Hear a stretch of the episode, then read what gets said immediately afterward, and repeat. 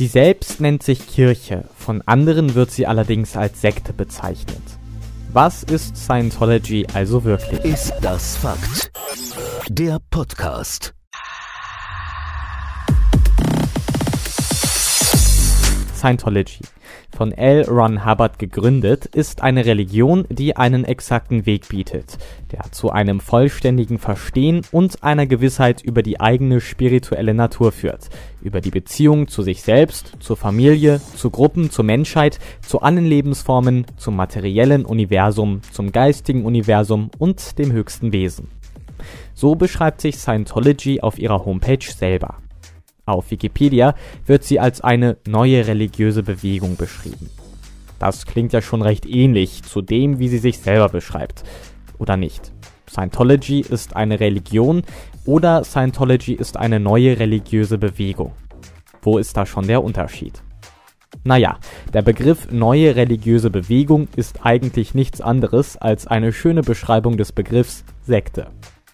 Wo sich Wikipedia und Scientology aber einig sind, ist der Punkt, dass Scientology von dem US-amerikanischen Schriftsteller Lafayette Ronald Hubbard gegründet worden ist. Scientology schreibt dazu, L. Ron Hubbard war Schriftsteller, Philosoph, Menschenfreund und der Gründer der Scientology-Religion. Dass Hubbard Science-Fiction-Schriftsteller war, wird nicht erwähnt. Laut Scientology hat der Name jedoch auch nichts mit Science Fiction zu tun. Science steht für das lateinische Scientia, also zu Deutsch Wissen oder Wissenschaft, und Tology für das griechische Wort Logos, zu Deutsch Wort, Rede oder Logik. Laut Hubbard ist Scientology das Studium von Wissen. Wenn man sich jedoch mit der Lehre und den Praktiken von Scientology auseinandersetzt, merkt man sofort, dass Ron Hubbard ein Science-Fiction-Autor war. Herzstück der scientologischen Lehre ist nämlich die Vorstellung, dass das unsterbliche Wesen jedes Menschen, der sogenannte Tetan, durch traumatische Erlebnisse und insbesondere durch zwei Ereignisse vor Millionen von Jahren massiv in seiner Funktionsweise beeinträchtigt worden sei. Scientology-Technologien, insbesondere das sogenannte Auditing, könnten die Funktionsweise des Tetans zumindest teilweise wiederherstellen Erklärtes Ziel Scientologys ist es, auf diese Weise das Leben des Einzelnen zu verbessern, insbesondere sein geistiges und körperliches Wohlbefinden zu steigern und mehr Geld zu verdienen. Auf gesellschaftlicher Ebene ist die Hinwendung aller Menschen zu den Gedanken Scientologys das Hauptziel. Daneben wird unter anderem die Abschaffung von psychiatrischen Kliniken gefordert einen wichtigen Ausgangspunkt des scientologischen Wirklichkeitsmodells bildet das physikalische Universum, welches laut Scientology aus Materie, Energie, Raum und Zeit besteht. Parallel zu diesem Modell setzt sich der Mensch aus drei Teilen, dem Tetan, dem Verstand und dem sterblichen Körper zusammen. Der Titan ist kurz gesagt das Gedächtnis. Der Verstand löst Probleme und speichert Erfahrungen sowie sogenannte Engramme Laut Scientology würden Engramme den Titan noch weiter in seiner schöpferischen Fähigkeit einschränken. Je mehr Engramme sich ansammelten, desto weiter sei der Mensch von seiner wahren Natur entfernt. Dieses Schicksal zu vermeiden, ist das Ziel eines jeden Scientologen, also einer Person, die bei Scientology Mitglied ist. Die Methode namens Dianetik soll dabei diese Engramme auflösen. Eine Technik ist aber auch das sogenannte Auditing. Gemeint ist eine besondere Form des Gespräches zwischen dem Auditor und dem Pre-Clear, welcher auditiert wird.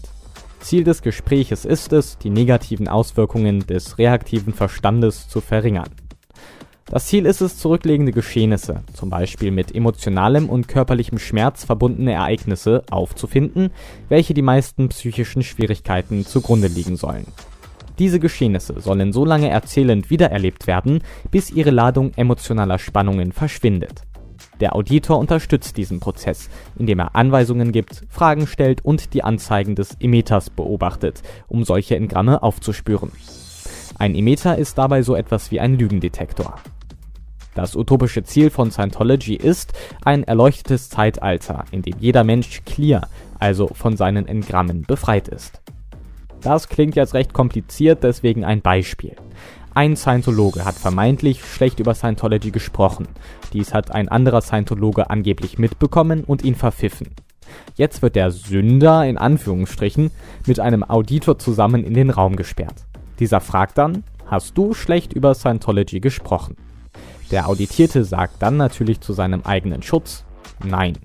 Das Emitter schlägt dann aus. Der Auditor fragt dann noch einmal die gleiche Frage und wahrscheinlich wird der Auditierte immer noch mit Nein antworten.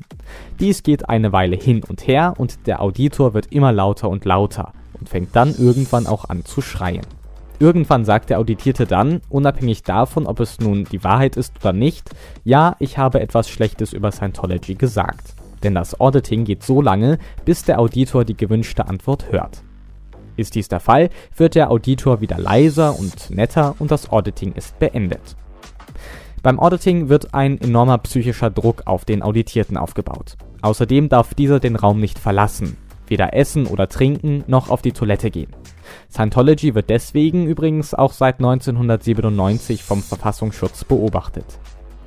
Aussteigen aus der Church of Scientology ist übrigens gar nicht so leicht. Aussteiger berichten, sie hätten Mord- und Drohanrufe bekommen und ihre Türen wären eingetreten worden. Viele mussten sich eine neue Existenz aufbauen. Also, Scientology ist wohl mehr Sekte als Kirche oder Religion. Jetzt äh, wurde aber die ganze Zeit so negativ über Scientology berichtet. Und da stellt sich dann natürlich die Frage, ob es überhaupt etwas Positives zu berichten gibt. Die Antwort ist so ein klares Jein. Drogenfrei. Für immer. So heißt es auf narconon.org. Bei Narconon glauben wir nicht, dass ein Drogenabhängiger sein Leben lang abhängig sein muss. Wir glauben nicht, dass Abhängigkeit eine unheilbare Krankheit ist. Wir glauben, dass man sich verbessern kann. So geht der Text weiter. Warum erzähle ich euch jetzt etwas über eine Organisation, die Drogenabhängigen dabei hilft, wieder clean zu werden?